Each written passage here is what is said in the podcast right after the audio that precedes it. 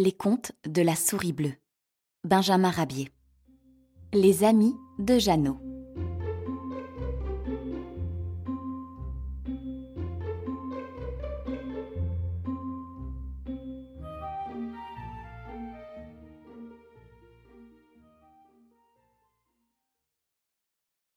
Jeannot Lapin eut un beau jour une idée diabolique. Il la confia à son ami l'écureuil Grignon. J'ai trouvé, lui dit-il, le moyen de vivre en paix parmi les herbages fleuris de la prairie, sans craindre désormais les gros animaux de la forêt, mes ennemis. Et je compte sur toi pour m'aider dans la réalisation de mon projet. Que faut-il faire, mon cher Jeannot? répondit Grignon. À toi qui vis au sommet des grands arbres, il te sera facile d'apercevoir les grosses bêtes dès qu'elles traversent la prairie. En vois-tu une qui paraît? Vite Tu me préviens en criant sauf qui peut Compte sur moi. Et amuse-toi bien, Jeannot. Tout confiant, Jeannot prit ses ébats dans les prés, sautant, dansant, se roulant sur l'herbe et cueillant des fleurs. Tout à coup, il s'arrêta. Du fait d'un chêne, Grignon venait de crier sauf qui peut. Dans sa fuite, Jeannot s'aperçut que l'animal annoncé par son ami n'était qu'un pauvre petit mouton innocent. Quel imbécile dit Jeannot. Les moutons n'ont jamais fait la guerre aux lapins. À ce moment, un nouveau sauf-qui-peut retentit.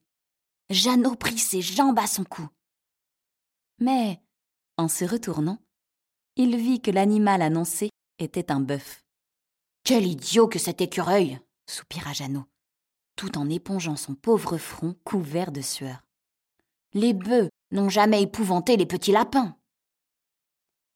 Jeannot s'avança alors tout près de l'arbre qui servait d'observatoire à Grignon, avec la ferme intention de reprocher à son ami son abusive sottise.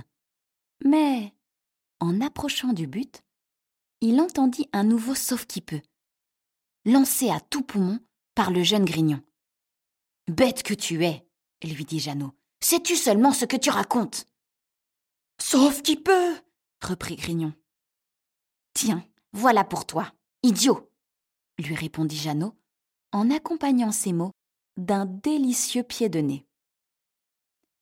À cet instant, le lapin se retourna, et soudainement, il fut pris de stupeur. Devant lui, à dix pas, un renard le guettait. Jeannot chercha son salut dans une fuite éperdue vers le terrier familial. Mais, hélas, trop tôt rejoint par la méchante bête, Jeannot Lapin laissa une de ses oreilles dans la gueule du rusé. Il put, heureusement, s'engouffrer dans un terrier, et il fut quitte de cette aventure pour une oreille perdue. Depuis ce jour, Jeannot se promène dans le bois avec son unique oreille, ce qui déchaîne les rires des habitants de l'endroit. Cependant, notre jeune lapin n'en reste pas moins attaché à son idée première. J'ai eu, hélas, affaire avec un imbécile. Mais cette fois, je vais m'adresser à un être intelligent qui saura m'aider à vivre bien en paix dans ces bois. Et il alla trouver son ami, le sanglier robuste.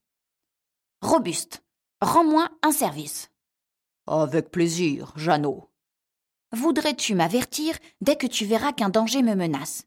Tu as de la taille, et mieux que moi, dissimulé dans l'herbe, tu verras l'ennemi s'approcher.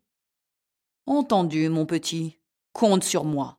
Quand je te sentirai menacé, je crierai à ma façon, en grognant. Et Jeannot s'éloigna, heureux et tranquille.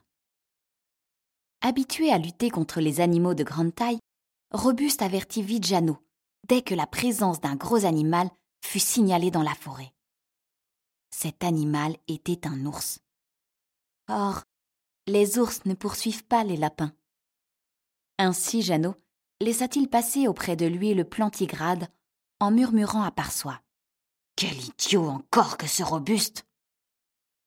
Notre lapin avait mal choisi son défenseur. Robuste, dont l'œil ne s'intéressait qu'aux ennemis de grande taille, dédaigna un petit animal qui glissait entre les herbes. C'était un furet, le plus terrible ennemi du lapin.